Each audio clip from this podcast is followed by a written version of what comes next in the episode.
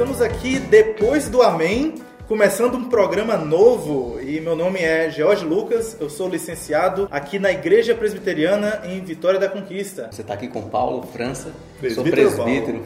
É isso aqui aí. também na Igreja Presbiteriana em Vitória da Conquista. Eu sou aqui o mais patente mais baixa, Diácono Eliomar Júnior, ou somente é Léo, também da Igreja Presbiteriana de Vitória da Conquista. Muito bem, e estamos aqui para bater um papo sobre o sermão, sobre o culto de hoje e fique com a gente.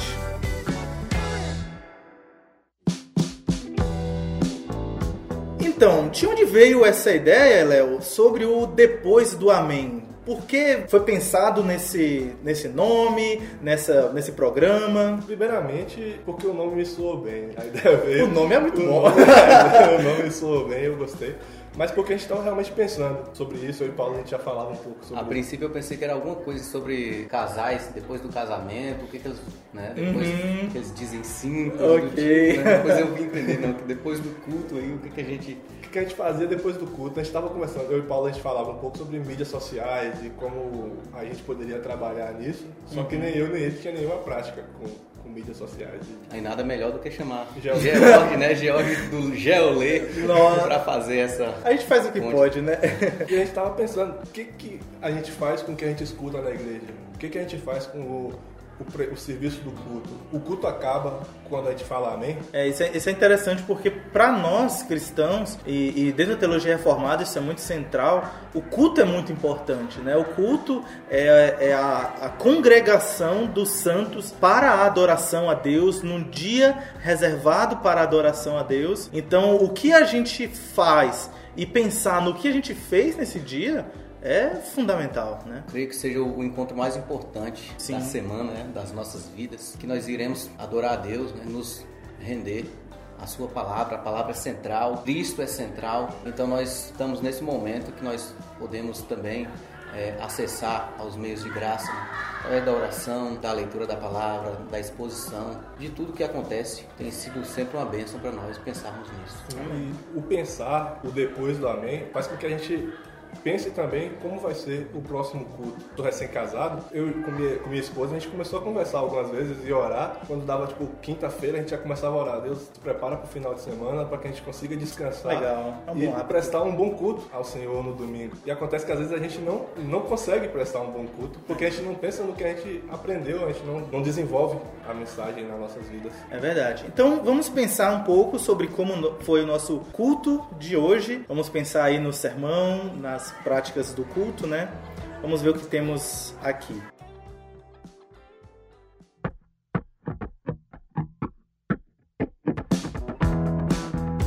Estamos aqui no primeiro domingo do mês, então temos um culto com Santa Ceia. Geralmente a gente tem Santa Ceia no primeiro domingo do mês. E tivemos a estreia de Paulo como presbítero né, na distribuição da ceia. Porque Paulo foi eleito tem pouco, poucos dias, né? Poucas Verdade. semanas aí. Como é que foi, Há Paulo, para tempo eu fui você? ordenado e recebido. Foi uma experiência muito importante para minha vida. Havia alguns irmãos aí me apontando para isso, então eh, Deus me guiou para essa para esse novo ministério, né? Para essa responsabilidade muito grande. Para mim tem sido uma experiência muito grande, muito boa poder servir para os irmãos, servir aqui A gente teve a, a parte do- dos cânticos também, né? Geralmente a gente tem aqui a projeção com a letra da música, né?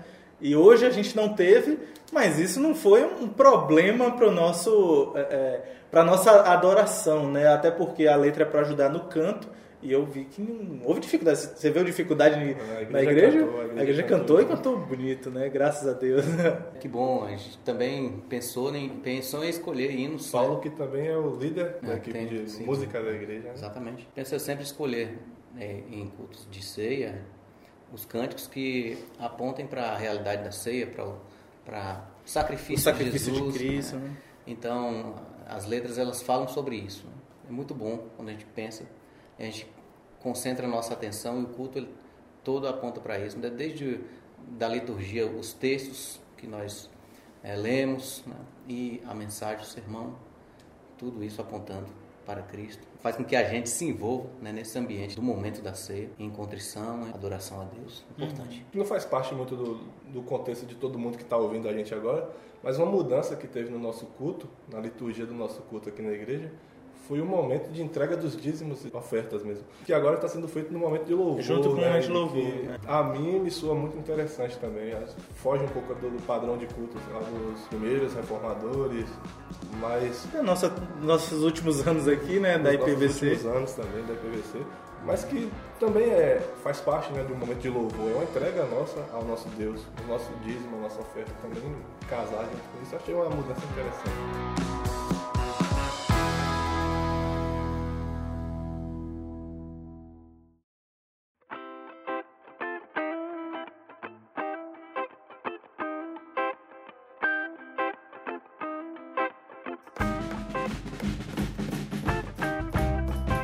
Então a gente tem na sequência, né, a mensagem, o sermão pelo pastor Marcelo Crispim foi em Hebreus 5, de 11 a 14. O pastor tem feito uma exposição, uma, uma série de mensagens no livro de Hebreus. Estamos no capítulo 5, do 11 ao 14, e assim, foi bem a- aquelas mensagens de, de cajadada, né? Acorda crente, vê se cresce, porque é, o, o texto nos aponta para isso, né? É, o autor aos Hebreus ali dá uma bronca mesmo, né? De como aqueles irmãos eles deveriam já ser mestres, mas na verdade ainda tinham um comportamento como que infantil, né? Nos seus aprendizados. Então a gente vê ali diversas aplicações de como a gente pode pensar para os dias de hoje. O pastor falou sobre o, a pílula de nanicolina do Chapolin. Nossa, clássica. O que- o que é legal disso, acho que ainda além do que ele falou, é que o Chapolin, quando ele tomava a pílula, ele ficava pequeno, mas você olhava pra ele e via que ele não era um bebê. É, Ele exato. só era pequeno, as capacidades físicas dele foram reduzidas e a gente às vezes é isso, né? A gente tá na igreja, as pessoas olham pra gente e veem a gente como grandes e vividos, Anos mas nós somos de igreja. e não estamos fazendo o que a gente poderia fazer com o nosso potencial. A, a epístola aos Hebreus, que o pastor vem expondo aí, e mostrando aquele contexto ali em que os irmãos hebreus viviam, né, como pessoas que se apegavam à, à realidade antiga lá, ao culto, ao modelo de adoração e às práticas antigas, né, tudo aquilo que dizia a Torá, ao Velho Sim. Testamento. Isso aplica-se à nossa realidade também, toda vez que nós encontramos crentes que às vezes querem voltar a princípios antes dos princípios elementares da fé, Uhum. né, eles perdem a visão da, da grandeza de Cristo. O Hebreus está apontando para essa grandeza de Cristo, que é superior a Moisés, né, superior aos anjos, então superior a- ao rei Davi. Parece que eh, os hebreus estavam apegados ainda a esses personagens, perderam aí a oportunidade de crescer. Isso traz para a nossa realidade também quando nós não entendemos que Cristo é central, ele deve ser central sobre qualquer coisa que nós eh, possamos ter nas nossas vidas. Né? Ele é o, o Deus que se encarnou e que faz com que nós tenhamos Ele como nosso maior bem. Não precisamos nos preocupar com outras coisas externas, né? quer seja com a preocupação do trabalho,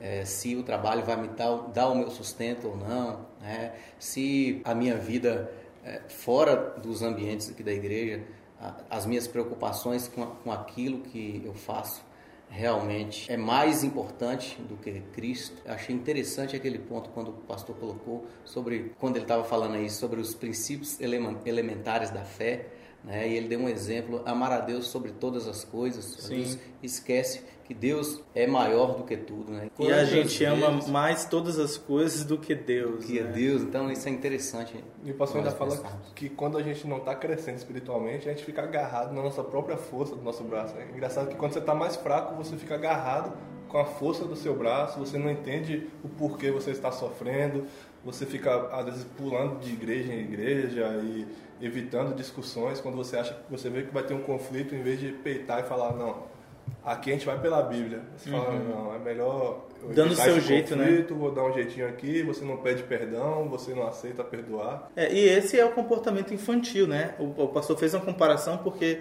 é, o- como Paulo falou aqui, né? A gente tem alguns exemplos é, é, do contexto dos hebreus que eles estavam muito apegados às antigas práticas, mas não que elas fossem erradas, mas que eram sombras do que iria vir, que ge- já veio, né? A, a salvação em Cristo Jesus, o evangelho da cruz, né? E esse é um ponto importante do texto, porque o, o versículo 11 do capítulo 5 fala que eles eram tardios em ouvir. E a palavra tardios ali ela tem uma conotação bastante negativa mesmo. É pejorativa, não é no sentido apenas que demorou para ouvir. É no sentido de ser preguiçoso, indolente, displicente, eh, lentos. Inclusive, algumas outras versões, como a NVT, a Nova Almeida Atualizada, a NVI, trazem é, é, algumas dessas palavras que mostra que é, é um sentido de ser duro de ouvir mesmo. E, e, esse foi um outro ponto que o pastor comentou, né?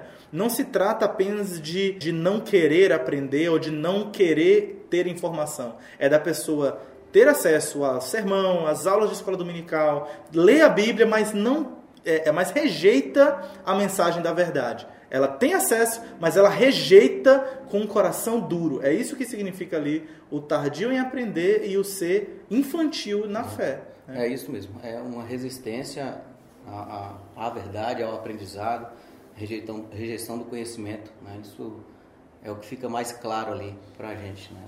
E essa rejeição pode é, traduzir em algo terrível para as nossas vidas se nós também procedermos assim. Né? Então a, a, mensagem ela ela está em torno dessa ideia de crescimento, desenvolvimento e da, da, da, prática, prática cristã. Da prática cristã. A gente pensar, né? Como eu tenho crescido, tanto tempo de fé, o que, que tem mudado na minha vida. Exato. Engraçado que ainda hoje pela manhã a gente estudava isso na escola dominical e a gente falava sobre o crescimento espiritual, sobre a plenitude espiritual e que a plenitude espiritual nos fazia diferentes, mais diferentes do que aqueles irmãos que são que foram transformados, mas que ainda vivem na infantilidade cristã, que ainda está tomando leite e que ainda não suporta o alimento mais sólido.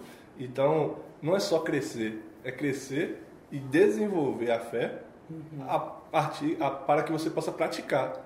Que quando você coloca em prática, que você desenvolve, é, continua desenvolvendo e continua crescendo. Não é algo estático ou algo pontual. A vida cristã é constante e às vezes você regride, às vezes você tropeça. O pastor até falou que às vezes para nós mesmos é difícil entender a vontade de Deus ou entender que Deus está agindo quando as coisas aparentemente não, não cooperam para o nosso bem. Ou às vezes parece que estão cooperando para o nosso mal. Uhum. Então, conhecer a Deus vai nos dar a fé suficiente né, para isso. creio que toda, todo sermão ele, ele tem uma, uma, um chamado ao arrependimento, né? ele, ele nos pede que demos uma resposta para isso. Né? Eu, o que eu levo para mim aí, depois desse amém, né?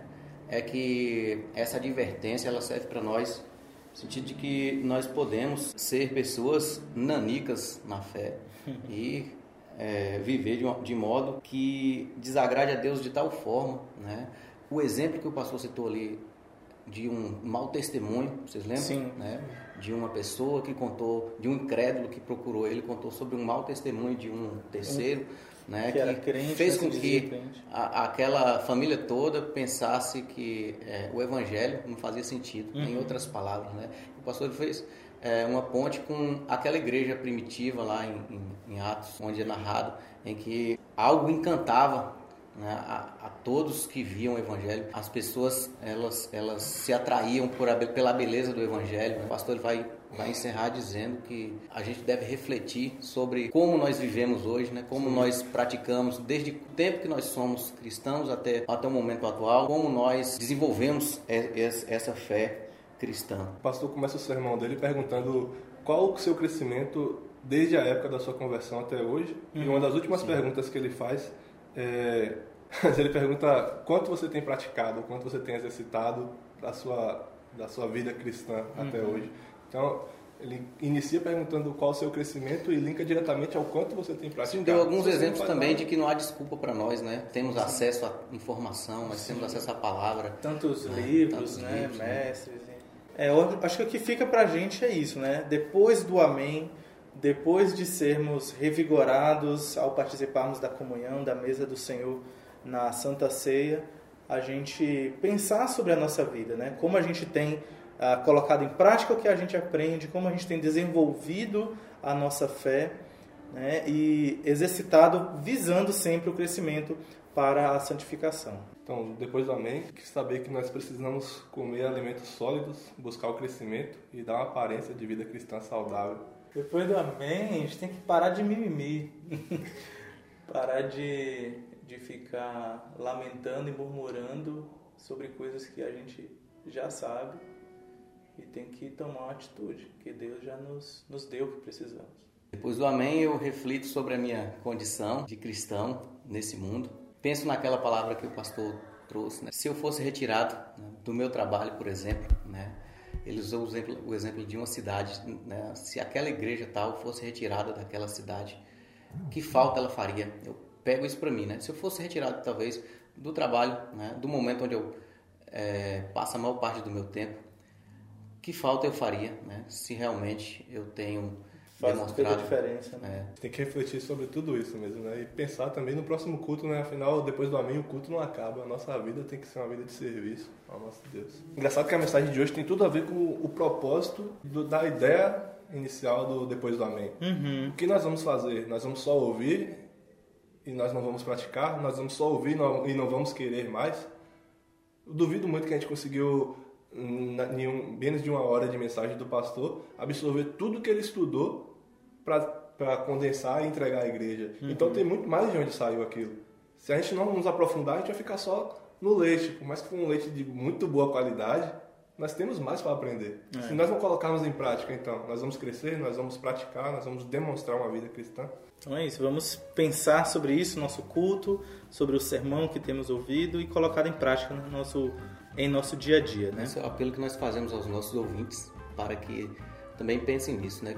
Não é um consumo só o momento aqui do, do culto, né? Consumiu aquele sermão, que ele possa fazer esse efeito aí como um alimento sólido para você durante a sua semana, que Deus possa te abençoar.